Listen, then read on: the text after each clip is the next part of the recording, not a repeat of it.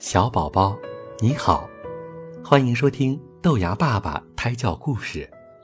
今天的故事是小鲫鱼和小猫。有一只小猫，它向屋后的水田信步走去，走上了窄窄的田埂。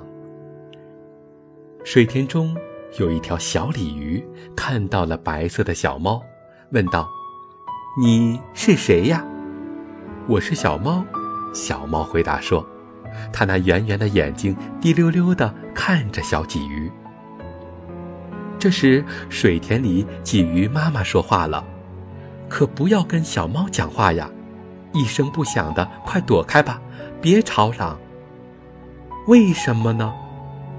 被那家伙抓住，可就完了。小鲫鱼觉得很奇怪。它在水中悄悄地望着田埂上的小白猫。听说你会抓我，是真的吗？不，不，我不抓，可爱的小鲫鱼，我不抓你。这样说着，小猫走开了。小猫在附近散步，一会儿就回家了。走廊上。猫爸爸在睡觉。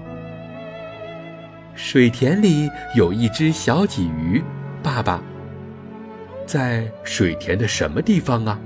猫爸爸问。在一个浅浅的水坑里。那么你为什么不抓呢？